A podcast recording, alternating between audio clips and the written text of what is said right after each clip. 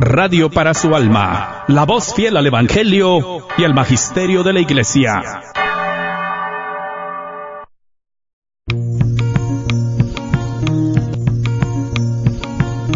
Y pongo el cielo y la tierra por testigos contra ti, de que te he dado a elegir entre la vida y la muerte, entre la bendición y la maldición. Elige pues la vida para que vivas tú y tus descendientes. La red de Radio Guadalupe y la Comunidad Católica Provida, Ministerio de Respeto a la Vida de la Diócesis de Dallas, presenta Celebrando la Vida. Y con ustedes, Aurora Tinajero y Patricia Vázquez. Se está acabando con la humanidad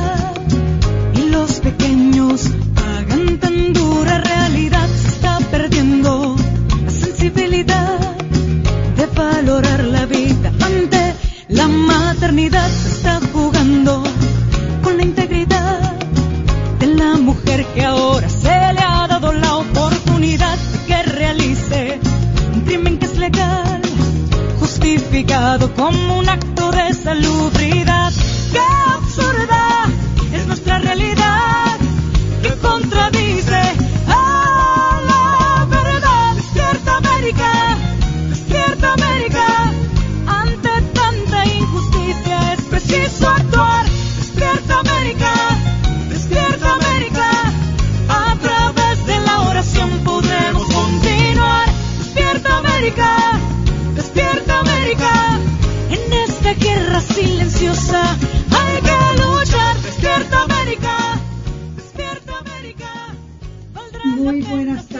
queridos hermanos. Qué felicidad estar con ustedes este 19 de mayo del 2020. Eh, vamos a hacer lo que siempre hacemos. Vamos a, leer a ver qué, qué reflexión nos tiene el Señor ahora. Dice, si tanto tú como el rey que reina sobre ti siguen al Señor tu Dios, qué bueno. Dice, políticos pro aborto van a decir, mi oficina no trata con el aborto, pero su posición sobre el aborto nos dice que, qué piensan del gobierno. ¿Protege los derechos que vienen de Dios o ellos dan los derechos? Si uno vota por el aborto o no, no importa. Antes de que nosotros votemos por nuestros líderes, necesitamos saber qué clase de autoridad piensan que les estamos dando. Dice, Señor, guarda a nuestros líderes en el conocimiento de la diferencia entre su papel y el tuyo. Amén. Algo que es muy importante, especialmente hoy en día cuando hay tanta polémica y tanto conflicto sobre todo esto que tiene que ver con la defensa y la protección de la vida humana. Eh, ya vemos y ya hemos visto y lo estamos viendo más y más y más como la, la desvalorización de la vida está saliendo al frente. La desvalorización de la vida nunca había sido tan fuerte en nuestra sociedad como la es ahora. Lo estamos viendo especialmente durante esta pandemia, que en vez de parar la matanza de niños, porque estamos, según las, las autoridades, tratando de salvar vidas, no, al contrario, quieren tener el derecho de seguir matando más y más y más niños.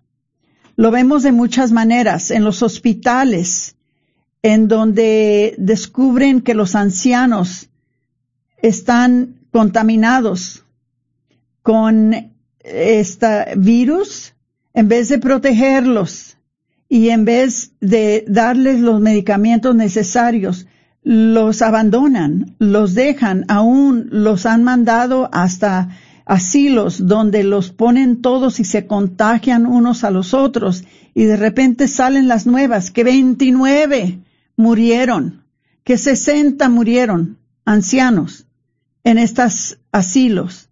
¿Por qué? Porque es la desvalorización de la vida. Y una cosa que es muy importante decirlos, decirlo, nosotros tenemos una obligación de seguir la autoridad de una persona y solamente una persona, y esa autoridad viene de Dios. Si vemos que nuestros líderes no están siguiendo la autoridad de Dios, entonces no podemos seguir sus directivas. Dios es el que nos da a nosotros nuestras órdenes. Y tenemos que tener mucho cuidado porque a veces así como la ley del aborto que las autoridades han eh, dicho que es legal, es, es algo bueno, es algo que se, uh, que se permite, no está bien y sabemos que no está bien. Todo lo que hacemos, todo lo que decimos, todo lo que actuamos, nosotros tenemos que ver en qué manera quisiera nuestro Señor que nosotros actuáramos. ¿Ok? Entonces, vamos a ver qué tenemos ahora de anuncios. A causa de la pandemia, ahora estamos otra vez, nos estamos retrasando bastante en nuestros fondos para poder ayudar a las mujeres ya que ya van en dos meses que no trabajan que no tienen una manera de sostenerse, entonces ellas vienen con nosotros para que les ayudemos. También tenemos muchos casos ahora de, de personas que aunque eh, uh, ellos uh, estaban bien, ¿verdad? Eh, ellos han perdido, los esposos han perdido el trabajo y están teniendo muchas dificultades. Y claro, como siempre, tratamos de nunca rechazar a nadie y de nunca negarle a nadie la ayuda que necesita. Entonces, eh, les voy a decir, si entran en, entran en providadedalas.org, van a ver que en la primera sección, el, el, primer panorama que ustedes ven cuando entran en providadedalas.org, van a ver una página que dice, si caen, uno levanta a su compañero pero pobre del que está solo y se cae, sin tener a nadie que lo levante. Esto salió de Eclesiastes 4:10. Ahora les pedimos que si por favor nos pueden ayudar para nosotros ayudar a todos aquellos quien servimos en esta crisis. Allí está un lugar en donde pueden hacer clic para poder dar. Si entran en providadedallas.org, ahí van a encontrar la primera pantalla que se abre. Está una mujer que está en una crisis. Si ustedes hacen clic ahí, no importa, no se preocupen que son las cantidades pequeñas. Créanme que son las cantidades pequeñas las que nos han sacado de apuros muchas veces porque las cantidades grandes son muy raras.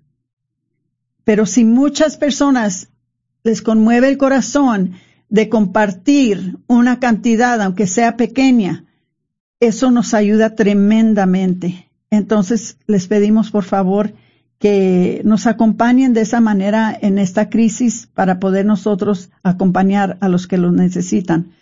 Una de las maneras que estamos tratando de levantar fondos también es con vender los panuelos que se han estado vendiendo muy bien, gracias a Dios. Eh, si entran también en providadedalas.org van a ver que están los panuelos a la venta y ustedes pueden hacer clic allí y entran entonces en la página donde pueden ordenarlos.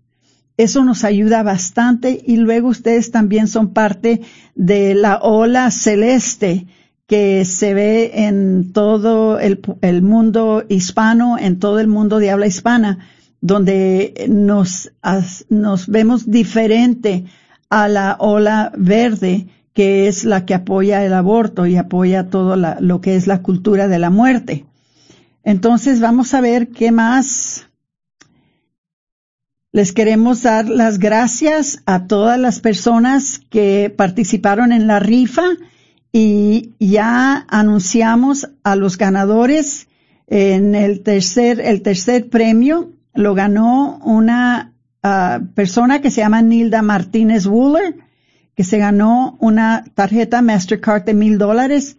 El segundo premio lo ganó una, uh, una pareja que se llama Joseph y Bridget Thiel, que es una tarjeta de Mastercard de cinco mil dólares. Y el premio mayor lo ganaron una pareja que se llaman Bill y Mary Sladek, que es una tarjeta de Mastercard de diez mil dólares o una peregrinación a Tierra Santa o a Roma. Gracias a todos los que entraron en la rifa y nos apoyaron porque esto nos ayudó bastante. Vendimos muchos boletos y parece que por obra de Dios y el Espíritu Santo nos fue bastante bien. Eh, y, pues ya, como les digo, ya, ya, ya, ya tenemos los ganadores. Vamos a ver qué más. Eh, Déjenme ver. Se pueden inscribir para el campamento Provida. Eh, el tema de este año del campamento Provida es para ser fiel. El movimiento Provida ayer, hoy y mañana. El campamento de día va a ser del 24 al 27 de junio. El campamento de día y de noche va a ser el 17 al 21 de julio ya pueden entrar en la página de provida de dallas.org y se pueden inscribir. Ahora, si alguien me está escuchando que quisiera mandar a alguien a estos campamentos, nos pueden llamar al 972-267-5433 y nosotros mismos los inscribimos. ¿Ok? Ojalá que nos puedan acompañar muchos jóvenes. Y luego por último, todavía pueden seguir viendo la, cena provida ah, del obispo virtual. Eh, si entran ustedes en YouTube, eh, la pueden encontrar. Este, eh, también si entran a el sitio que les estoy dando repetidamente, providadedallas.org, pueden ustedes ver eh, que ahí está la cena provida del obispo y ojalá que la vean porque estuvo muy bonita. Eh, teníamos un poquito de nervios, teníamos un poquito, un poquito nerviosidad porque no sabíamos si iba a salir bien o no iba a salir bien por ser de que nunca lo habíamos hecho. Pero cómo nos ayudó Dios. Nos ayudó bastante de que todo salió muy bien, no hubieron ah, problemas grandes y parece que mucha gente participó de otros lugares, personas que jamás habían participado. Creo que oí que por lo general en las, en las cenas actuales que tenemos, tenemos casi siempre como dos mil personas. Pero creo que supe que hicieron las cifras de las personas que participaron este año en esta cena virtual y creo que llegaron hasta cincuenta mil personas. Entonces, imagínense todas estas personas que recibieron el mensaje pro vida, muy especialmente el mensaje sobre el valor de la adopción, que es tan importante en estos tiempos, que estamos tratando de cambiar la imagen de la adopción, especialmente entre nosotros los hispanos, que muchas veces pensamos, no, yo mejor mato a mi hijo que, lo, que darlo, sin ponerse a pensar de veras lo que están haciendo. Esa actitud ya no, ya no vale esa actitud ya, ya no sirve para nada. Esa actitud es parte de la cultura de la muerte. Tenemos que pensar, si yo no puedo criar a este niño, hay alguien que sí puede y hay alguien que lo tomaría. Y podían entonces darle una oportunidad de felicidad a esa criatura, una oportunidad de felicidad a la pareja que, que lo recoja o la recoja y ustedes también quedan, felices porque hicieron la, ah, tomaron la opción correcta. ¿Ok? Entonces, vamos a ver. Por ahora, eh, primeramente eh, eh, vamos a tener dos segmentos en el programa y Patricia participó en un programa de teología del cuerpo. Y le pedí que si podía explicarles algunas de las cosas que aprendió, porque dice que aprendió cosas, hasta quisiera decirles lo que me dijo, pero no, eh, voy a dejar que ella les comparta, porque aprendió cosas muy lindas y, muy hermosas durante esta teología del cuerpo que fue ah, pasada por ah, virtualmente, también por YouTube en español y ojalá les pueda decir cómo ustedes puedan regresar y entrar en ese sitio para que también ustedes lo vean. Bueno, Patricia, platícanos, ¿cómo estuvo? Me dices que estuvo muy bien. Así es, Aurora, estuvo muy increíble el, el evento, realmente que eh, esto pienso que ha sido lo bueno de esta pandemia que hemos tenido la oportunidad de asistir a eventos. En lo personal, yo, yo siempre quiero ir a, los eventos que están pasando en, en México, en Sudamérica, en los eh, países de, de habla hispana, porque siempre se destacan en lo que hacen y pues esto de la pandemia es lo bueno para mí en lo personal, eh, que, que me ha dejado de que he podido participar de eventos que yo sé que eh, por distancia, dinero, tiempo, no se podría hacer posible o no se podría asistir. Pero bueno, eh, este fin de semana yo tuve la gran bendición de participar del Congreso en línea de Amar Más, que se titulaba Cómo vivir la teología del cuerpo y esto pues fue organizado por el padre Adolfo, un sacerdote eh, de, de, de los legionarios de Cristo que pues lo organizó en conjunto con muchos de, de los, realmente las personas que ahorita están al frente hablando de la teología del cuerpo. Muchos que nosotros tal vez ya conocemos y otros, otras caras nuevas que también en lo personal a mí me tocó conocer, que tal vez no, no los había escuchado. Y porque créanme que esto de la teología del cuerpo, pues eh, no es nuevo, es algo que ya hemos tenido por mucho tiempo, pero realmente me está dando gusto que ahorita está agarrando como un tipo, especie de momentum y más porque ahorita, pues acabamos ayer de celebrar los 100 años de natalicio de San Juan Pablo II y pues estuvo muy, muy eh, hecho justo en este fin de semana, pues incluso para eso, para resaltar el nacimiento de San Juan Pablo II y el legado realmente que nos dejó por estas enseñanzas que él compuso para nosotros, para darnos respuesta acerca de realmente qué hacer durante esta revolución sexual que a él le tocó realmente parte de que ya había empezado con papas anteriores que le, le tocó hablar de esto a través y a lo largo de, de su pontificado, porque podemos ver que Juan Pablo II pues se atravesó no solo con el dilema de la píldora anticonceptiva, sino también con el problema del aborto, la homosexualidad, y pues así lo vamos viendo, eh, muchos problemas, el divorcio, y pues este congreso eh, pues hizo énfasis en todo eso, y nada más les quiero dar un poquito de cómo, cuáles fueron los temas que se tocaron. El primero, pues, ¿qué es la teología del cuerpo? El segundo era Mi cuerpo más que un cascarón, y que fue impartido por Sofía Valdés. Eh, y ella pues también compartía, ¿verdad? cómo a veces el cuerpo, muchas de las veces simplemente nomás lo vemos como, simplemente cómo debemos de cuidarlo por fuera, pero muchas veces no le tomamos la importancia de cuidarlo por dentro. Y pues también otro de los ponentes que estuvo en este congreso pues fue Jake Samur, que yo sé que muchos de ustedes ya tal vez lo han escuchado aquí porque él ha colaborado también con nosotros y él pues hablaba de la digna tarea del corazón humano. Otro tema que se tocó fue la verdadera historia de amor, o sea, realmente cómo para tener cualquier relación entre personas tiene que existir el amor, el amor que solo viene viene de Dios.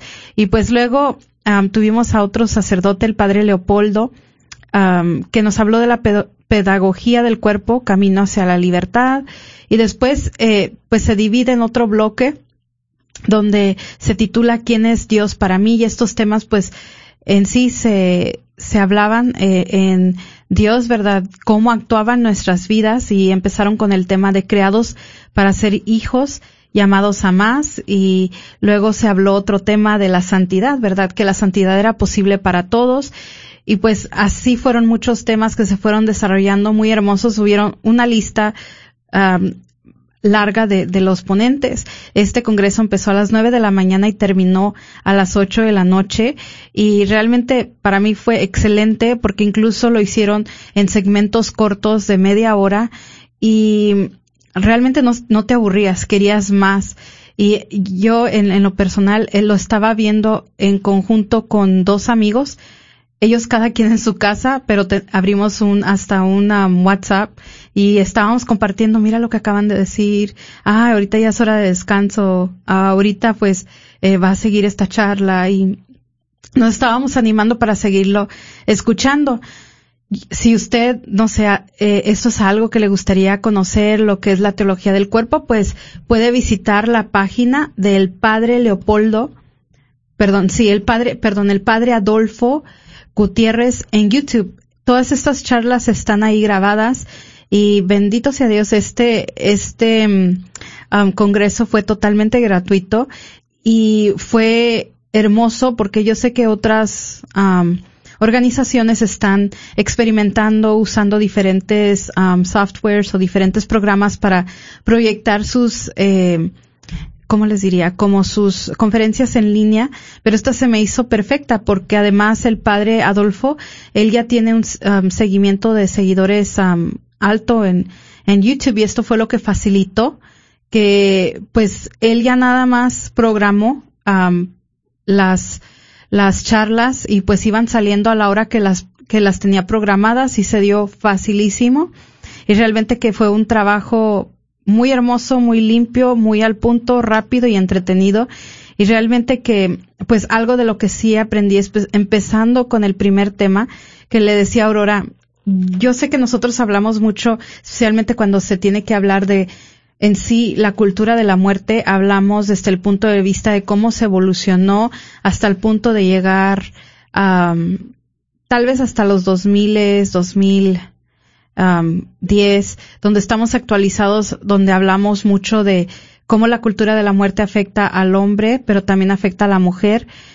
Y obviamente va más allá, pero algo que eh, aprendí en este congreso fue, eh, lo dividían ellos en tres etapas. Hablaban de la etapa de, de la época industrial, cuando fue que el hombre se apartó del hogar, eh, porque se fue a trabajar a fábrica, se fue a, trabajar en vez de estar trabajando en su propio um, farm, en su propio rancho. Rancho, ajá.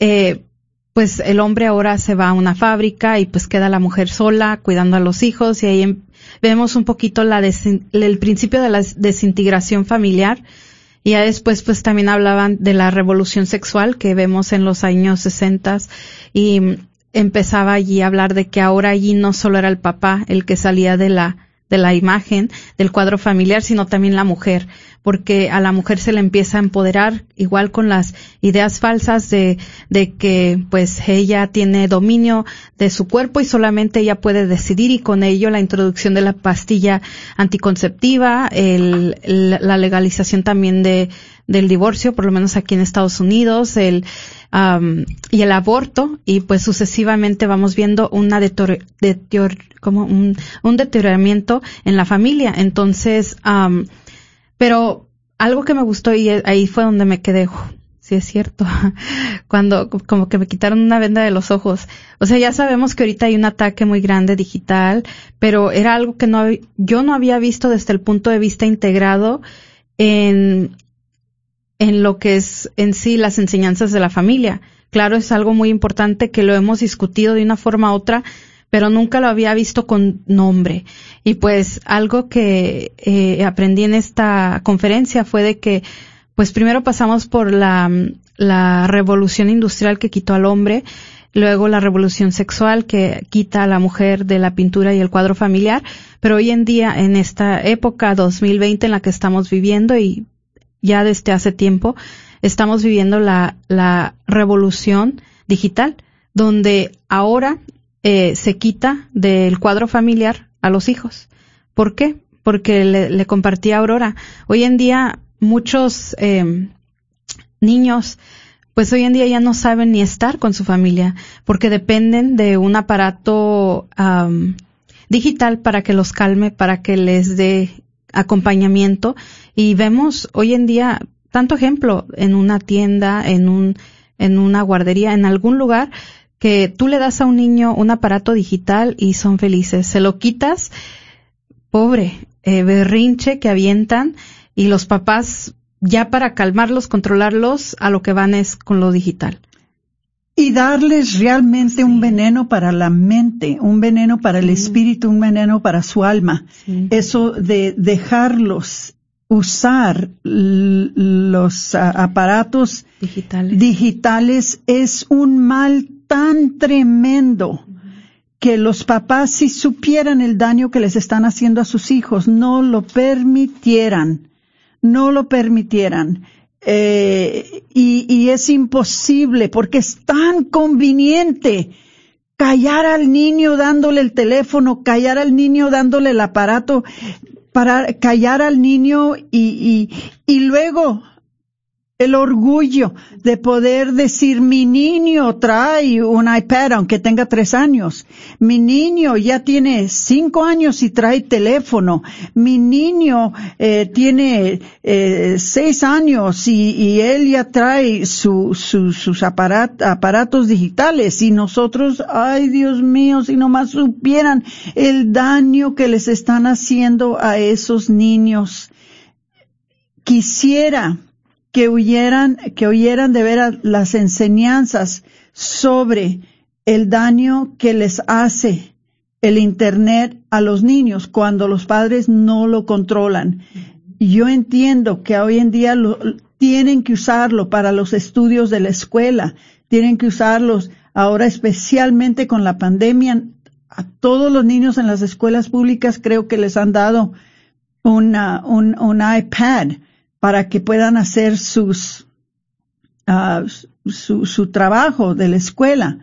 Pero les voy a decir, si alguien no controla esto, puede abrirles el mundo de la adicción al Internet, de la adicción a la pornografía, de la adicción a la violencia, de tantas diferentes adicciones. Les voy a decir, si ustedes están dejando a sus niños que usen sus teléfonos o cualquier, cualquier aparato digital, les voy a pedir por favor, no hagan confianza, cuídenlos, denles ciertos minutos, media hora para que lo vean y luego quítenselos.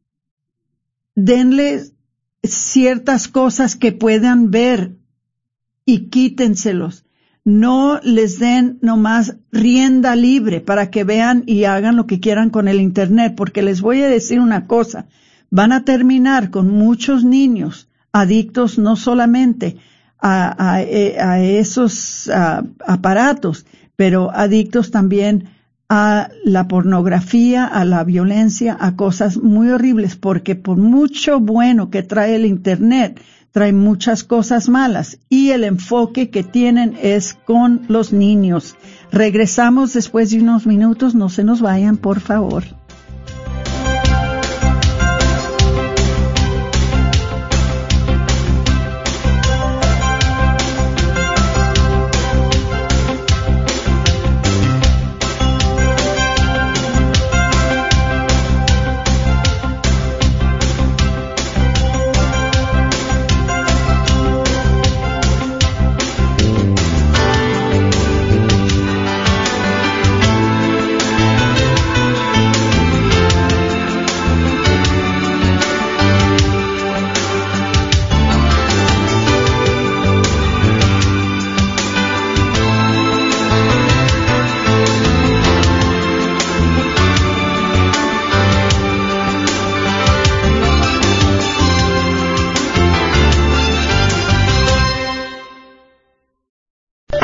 ¿Sabías que libros y artículos religiosos El Sagrado Corazón, localizado en el Bazar de la Wagner, aparte de libros e imágenes religiosas, también tienen todo lo necesario para bautizos, primera comunión, confirmación y bodas, incluyendo ropa y accesorios para bailables y matachines? Si buscas algo específico, llámales al 214-434-5393. 214-434-5393. ¿Hay alguien que la empuja, la bofetea, la intimida o la insulta? La diócesis de Dallas quiere que usted sepa que el amor no debe de doler. Recuerde, usted no está sola. Dios la ama. Déjenos saber si podemos ayudarle. En caso de emergencia llama al 911 o puede llamar a la línea de crisis atendida las 24 horas del día al 972-422-7233. 972-422-7233. Para más información, visite la página de internet de la Diócesis de Dallas, cathdal.org, diagonal DV. cathdal.org, diagonal DV. Y recuerde, Dios la ama.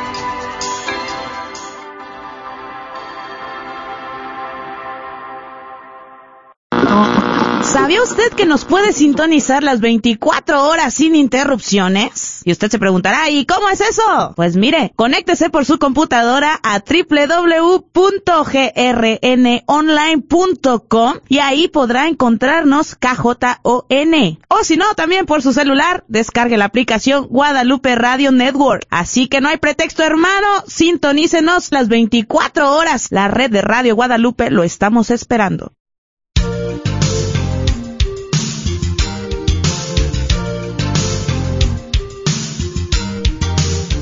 Regresamos con su programa uh, Celebrando la Vida este 19 de mayo del 2020 y estamos hablando sobre eh, una conferencia que fue Patricia este fin de semana, claro que fue virtual, como todo está siendo virtual y hablaba ella de cómo eh, hemos pasado por etapas donde se nos quitó primero el padre y luego se nos quitó la madre y ahora se nos están robando los hijos también. Entonces, eh, recordé de una profecía que se las he compartido anteriormente, pero no me canso de compartirla porque pienso yo que es muy importante esta profecía y especialmente para estos tiempos. Eh, si ustedes buscan en el sitio de la red de, católicos, van a encontrar en cualquier, eh, cualquier archivo que busquen en enciclopedia, ahí van a encontrar sobre la profecía de Papa Leo XIII. Y dice el 13 de octubre de, mil, uh, de 1884, Después de que el Papa Leo XIII terminara de celebrar la misa en la capilla vaticana, a la que asistieron algunos cardenales y miembros del personal del Vaticano, se detuvo repentinamente al pie del altar. Permaneció allí durante unos diez minutos, como si estuviera en un trance. Su cara estaba blanca como ceniza. Inmediatamente después, Yendo de la capilla a su oficina, compuso la oración a San Miguel Arcángel. Cuando le preguntaron qué había sucedido, explicó que cuando estaba a punto de dejar el pie del altar, repentinamente escuchó voces, dos voces, una amable y gentil, la otra gutural y áspera. Dice, parecían venir de cerca del tabernáculo. Mientras escuchaba, oyó la siguiente conversación. La voz gutural, la voz de Satanás en su orgullo, presumiendo a nuestro Señor, dijo, ¿puedo destruir tu iglesia? La gentil voz de nuestro Señor, puedes.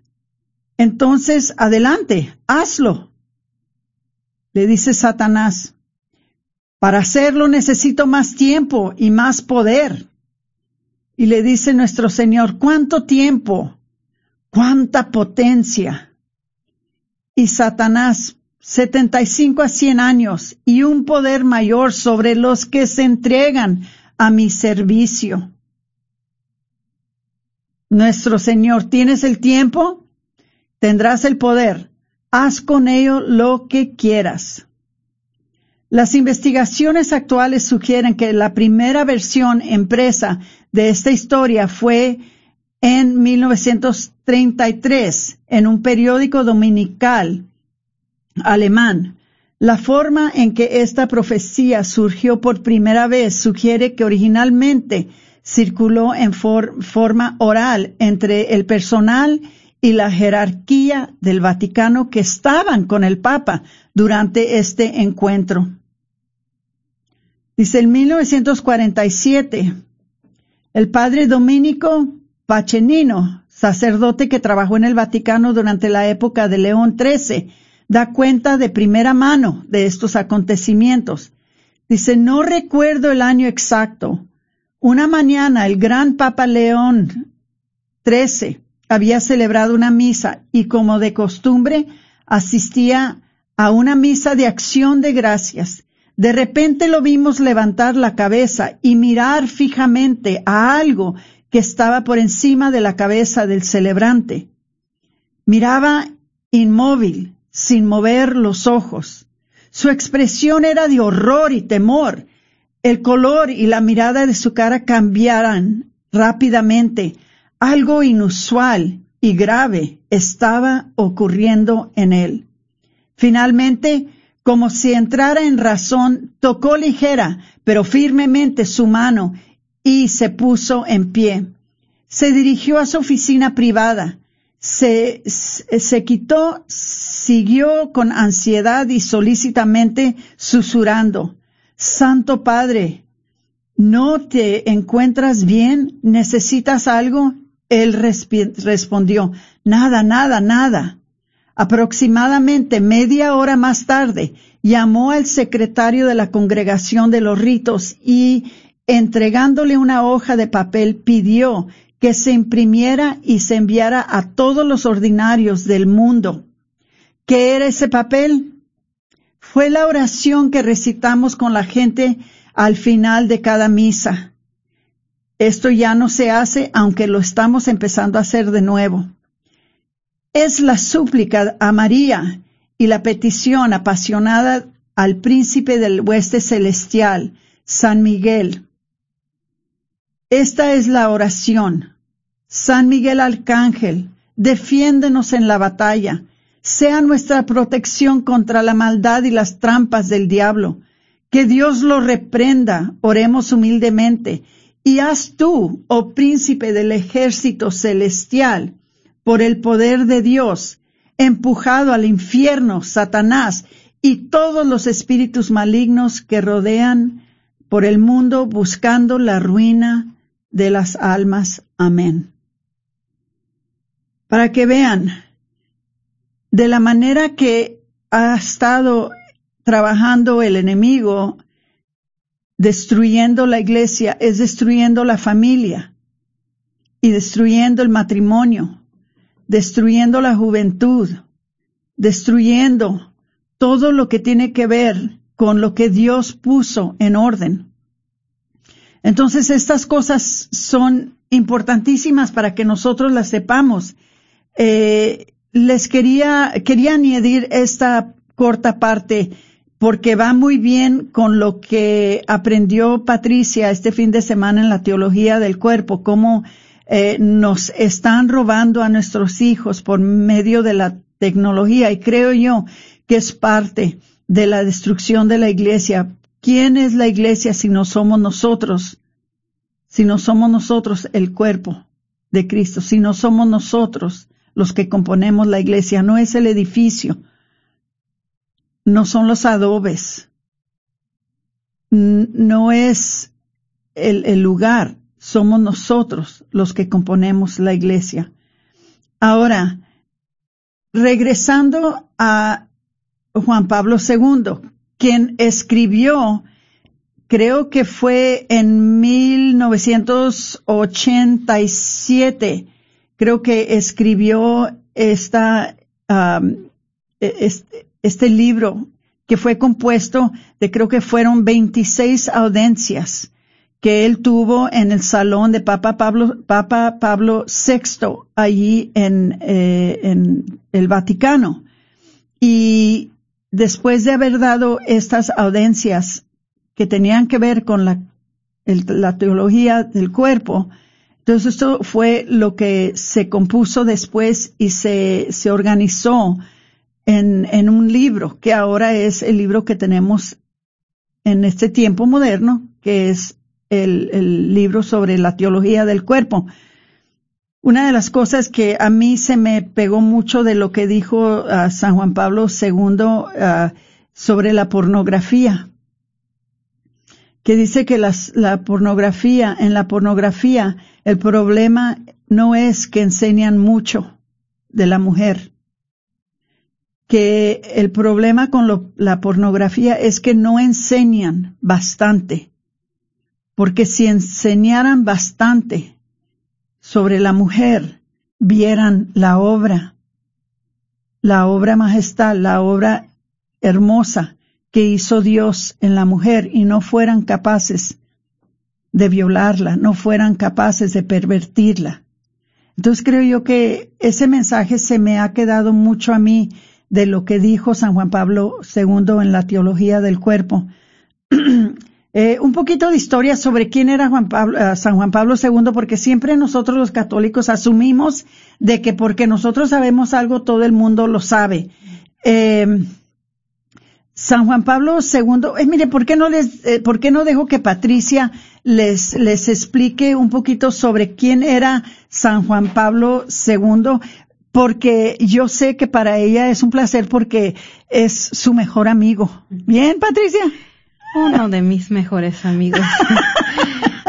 no, pero sí, San Juan Pablo II, pues, ¿quién era, verdad?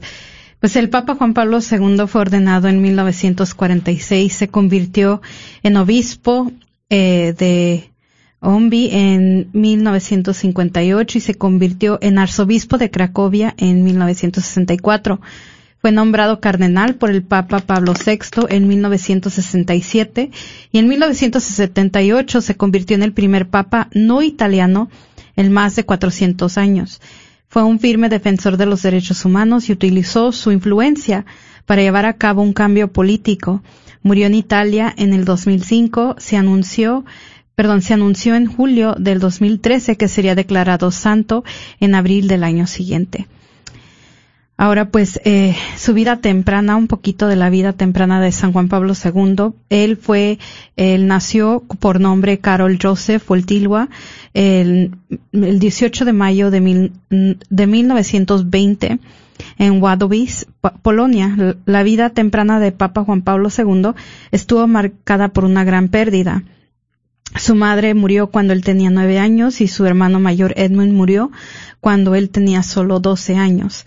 Al crecer, Juan Pablo II era atlético y disfrutaba esquiando y nadando. Fue a la, a la Universidad eh, de Cracovia en 1938, donde mostró interés por el teatro y la poesía. La escuela fue cerrada el año siguiente por las tropas nazis durante la ocupación alemana de Polonia. Queriendo ser sacerdote, Juan Pablo II comienza a estudiar en un seminario secreto dirigido por el arzobispo de Cracovia.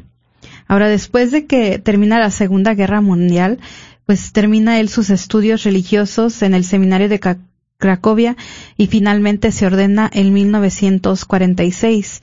Después de esto, eh, Juan Pablo II pasa dos años en Roma, donde termina un doctorado en teología y regresa a su natal Polonia en 1948 y sirve en varias parroquias en Cracovia y sus alrededores. Juan Pablo II se convierte en obispo de Ombi en 1958 y luego arzobispo de Cracovia seis años más tarde. Considerado uno de los principales pensadores de la Iglesia Católica, participó en el Concilio Vaticano II, a veces llamado, perdona, lo que nosotros conocemos como Vaticano II, y el Consejo comenzó a revisar la doctrina de la Iglesia en 1962, celebrando varias sesiones en el transcurso de los primeros años.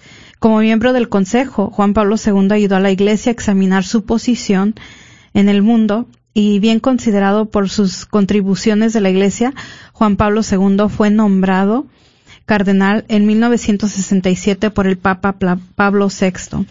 Después de eso, en 1978, San Juan Pablo II hizo historia al convertirse en el primer papa no italiano en más de 400 años.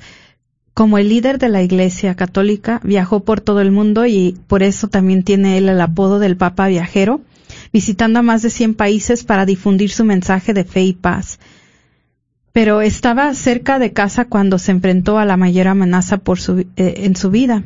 En 1978, perdón, en 1981, un 13 de mayo, un asesino, una persona que se dedicaba a, era un francotirador, a disparar y se dedicó a, disparar a Juan Pablo II dos veces en la plaza de San Pedro, en la ciudad del Vaticano, y afortunadamente fue capaz de recuperarse de sus heridas, y más tarde él fue el mismo quien fue a perdonar a su atacante. Pues un legado que deja San Juan Pablo II es que es defensor de los derechos humanos y Juan Pablo II a menudo hablaba del sufrimiento en el mundo. Ocupó, posiciones firmes sobre muchos temas, incluyendo la oposición a la pena de, muerte, la pena capital.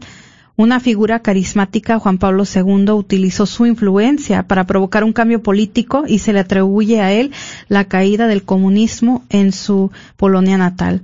Sin embargo, no estaba sin críticas. Algunos han declarado que podría ser duro con aquellos que no estaba de acuerdo con él y que no comprometería su postura de línea ah, dura en ciertas cuestiones como la anticoncepción. O sea, sí él también tenía sus personitas que no, no, lo, no, no le querían escuchar lo que él decía.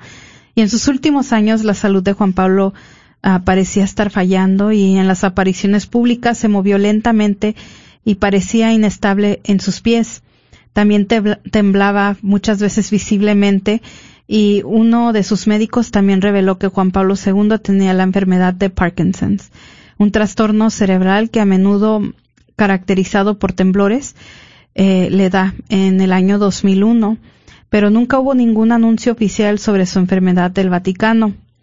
Después eh, vemos que en el año 2005 su salud realmente deteriora y un 2 de abril muere San Juan Pablo II a la edad de 84 años en su residencia en la Ciudad del Vaticano. Más de tres millones de personas esperaron en la fila para despedirse de su amado líder religioso en la Basílica de San Pedro, pero antes de su funeral, antes de su funeral el 8 de abril. El 5 de julio del 2013, saludando al, al, periodo habitual de espera de cinco años, el Vaticano anuncia que pues sería declarado santo San Juan Pablo II y que la ceremonia de canonización probablemente tendría lugar en los próximos 16 meses. El Vaticano también declaró que el Papa Juan XXIII, que dirigió a la Iglesia Católica desde 1958 hasta su muerte en 1963, y convocó el Concilio Vaticano II, también sería declarado santo junto a San Juan Pablo. Y bueno, Aurora, pues eso es un poquito, y esto es como un resumen, pero rapidísimo, de quién era San Juan Pablo II. Y era queridísimo por los jóvenes. Sí. Les han preguntado a muchos jóvenes qué es lo que veían en San Juan Pablo II. Yo les puedo decir, yo no soy joven. A mí me encantan, él, escribió 14 encíclicas. Entre las encíclicas que escribió está la encíclica del Evangelio de la Vida, que es realmente mi encíclica favorita, porque allí, de allí es de donde nosotros podemos sacar la información y es la fuente mejor que tenemos nosotros para la defensa de la vida, por supuesto. Él la escribió el 25 de marzo de 1900, 1995. Entonces, uh, es una de las encíclicas más famosas sobre la defensa de la vida que podemos, uh, podemos tener. Entonces, como viejita yo de 71 años también lo quiero mucho. Lo llegué a ver en persona cinco veces. No sé por qué Dios me lo permitió, pero lo permitió. Eh, en, una de esas ocasiones tuve la, la, la, dicha de poderle decir que lo quería mucho. Y pues para mí fue un momento increíble. Eh, me habían pedido que llevara a dos religiosas a conocerlo en Roma, dos ah, religiosas que eran ancianas y que les iban a dar su regalo por su aniversario de 75, unas 63 y otras 75 años de ser religiosas. Como eran ancianas, ellas necesitaban que alguien las acompañara. Y pues me invitaron ellas que si yo las acompañaba para Roma, porque el regalo que les iban a dar para su aniversario era el regalo de poder conocer a Juan Pablo II. Entonces, pues claro que, eh, como dice el dicho, ¿a quién le dan pan que llore? Yo inmediatamente me, les dije, por supuesto que yo las llevo. Fue más ah, retoso el viaje que lo que yo esperaba porque es difícil manejar a dos, a dos ancianas, eh, especialmente entre la muchedumbre porque en donde quiera que íbamos había tanta gente. Fuimos ahí, fuimos a Lourdes, fuimos a varios lugares, pero el, creo yo que, que lo más hermoso fue eh, verlas a ellas enfrentarse con San Juan Pablo II y llegar a conocer a su santo ídolo, que en este tiempo no era santo, pero lo veíamos aún así como un santo desde entonces. Entonces fue de veras una oportunidad que no pude hablar con él, pero sí le pude decir cara a cara que yo lo quería también mucho. Claro que todas las seis mil personas que estaban ahí también lo querían mucho. Pero uh, les han preguntado a muchos jóvenes por qué es que lo querían tanto. Y una de las cosas que ellos han dicho es que ellos se fijaban que él nunca hablaba del egoísmo, pero más bien hablaba de la generosidad. Entonces, él hablaba de construir un mundo de misericordia, un mundo de amor, un mundo de generosidad y casi siempre hablaba de las cosas por el aspecto positivo, por el aspecto eh, de, de, de amor, ¿verdad? Este, una cosa que decían también que su manera de comunicar es que él hablaba con la verdad y que todo lo que él decía tenía razón. Decían los jóvenes, es que él tiene razón. Y, y, daba la razón de una manera agradable, ¿verdad? Y nunca él exageraba las cosas, ¿verdad? Él hablaba, hablaba con la razón y con la verdad, ¿verdad? Que es algo que a los jóvenes aunque no nos demos cuenta, no los puede uno engañar muy fácil. Los jóvenes son como los niños chiquitos, todavía traen esa virtud de que quizás no entiendan muchas cosas, pero sí pueden entender el espíritu con que se dan las cosas, con que se dicen las cosas, el espíritu con que actúan uno.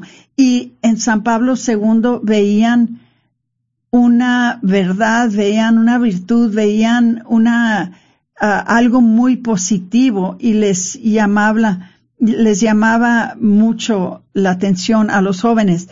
Dice, cuando hablaba a los jóvenes daba un motivo para buscar la verdad y la bondad. El apasionante argumento de la vida verdaderamente humana y lo hacía mostrando la belleza de los valores la atracción universal del bien. En sus diálogos con los jóvenes, el tema de fondo siempre era la verdad, la verdad de las cosas, la verdad a diferencia de la mentira, ¿verdad? Entonces, eso era algo que, que le llamaba, les llamaba mucho la atención.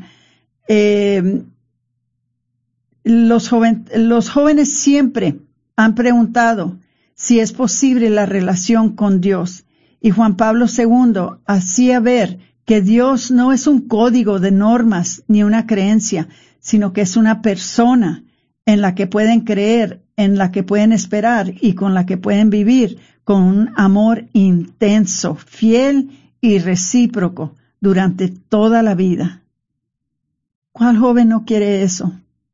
Dice, les decía, a Dios se le puede entregar una vida entera. A un código moral, ni siquiera un día. El estilo extraordinariamente concreto de Juan Pablo, que formaba parte de su modo de ser directo e inmediato, se correspondía perfectamente con la esencia de su religiosidad cristiana y de su santidad en la vida. ¿Verdad? Eh, ante los jóvenes, la coherencia entre lo propuesto y lo vivido adquiría una fuerza arrolladora. Los jóvenes veían que su modo de hablar de Dios brotaba de una experiencia personal, madura y a lo largo de toda una vida. Los jóvenes lo veían, los jóvenes lo entendían. Eh, cuando vino eh, no sé ni qué año fue que vino a, visitar a los jóvenes en Denver. Me acuerdo que fueron todas mis hijas a verlos. Y si lo querían antes, cuando regresaron de esa eh, peregrinación de ir a ver a San Juan Pablo II en Colorado, en Denver, Colorado, llegaron más enamoradas de él. Llegaron llegaron, realmente se veían resplandentes. Hablaban de él como si era algo que no era de este mundo. Y realmente creo que no era. realmente. Eh, Patricia, tú viviste tu juventud igual que mis hijas durante este tiempo. ¿Qué sentiste tú con San Juan Pablo II que te llamó tanto la atención que lo ves como uno de tus mejores amigos? Pues realmente, pues lo que yo le vi a Juan Pablo II, pues fue eso de que él era directo, era directo, pero con un, con un cariño, como, para mí era como un abuelo, eh, y, y alguien que, como dice usted, Aurora, la verdad con la que hablaba, la convicción, y de que él no, a pesar de que todos lo ven como muy friendly, sí, sí era muy amigable y todo y carismático, pero él él era, lo que decía era, y no era de que, oh, um, es rosa, pero realmente no es rosa. Um, él era directo, entonces eso es lo que me gustaba.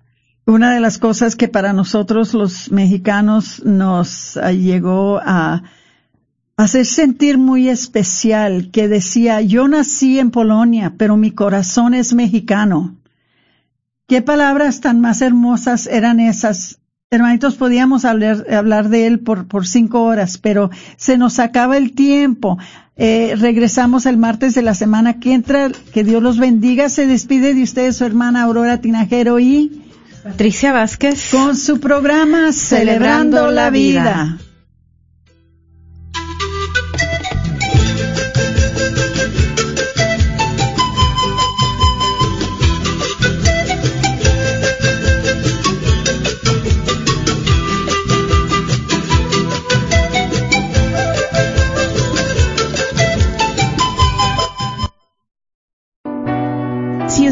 O algún conocido se siente abrumado a causa de la pandemia, hay ayuda disponible. Habla con un profesional de salud mental y recibe ayuda para manejar la ansiedad, depresión, estrés y el duelo causado por la pandemia. Llama sin costo alguno las 24 horas, 7 días de la semana al 833-986-1919. 833-986-1919. Ánimo, hay ayuda disponible.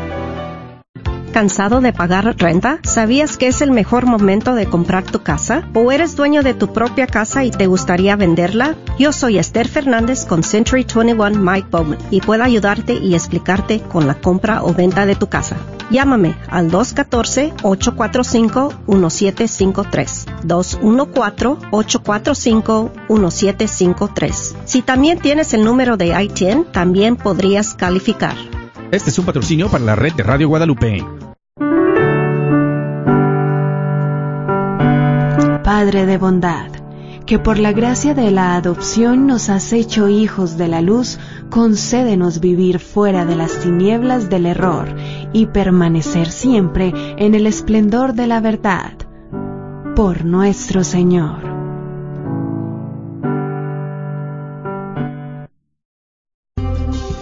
¿Qué tal, queridos hermanos amigos? Es el Padre Pedro Núñez. Feliz día. Ay, no, ahí está el Padre Pedro Núñez recordando de las promesas. Oye, viejo, ¿dónde está el número de teléfono en el que hay que llamar? Ah, aquí está. 214-951-0132, extensión número 2. Si tu promesa por cualquier razón que sea no está activa, llámanos. Probablemente tomamos la información incorrecta. O si tu situación cambió y necesitas oración, también llámanos. 214-951-0132, extensión 2. KJOR 850 AM, Carlton Dallas Forward.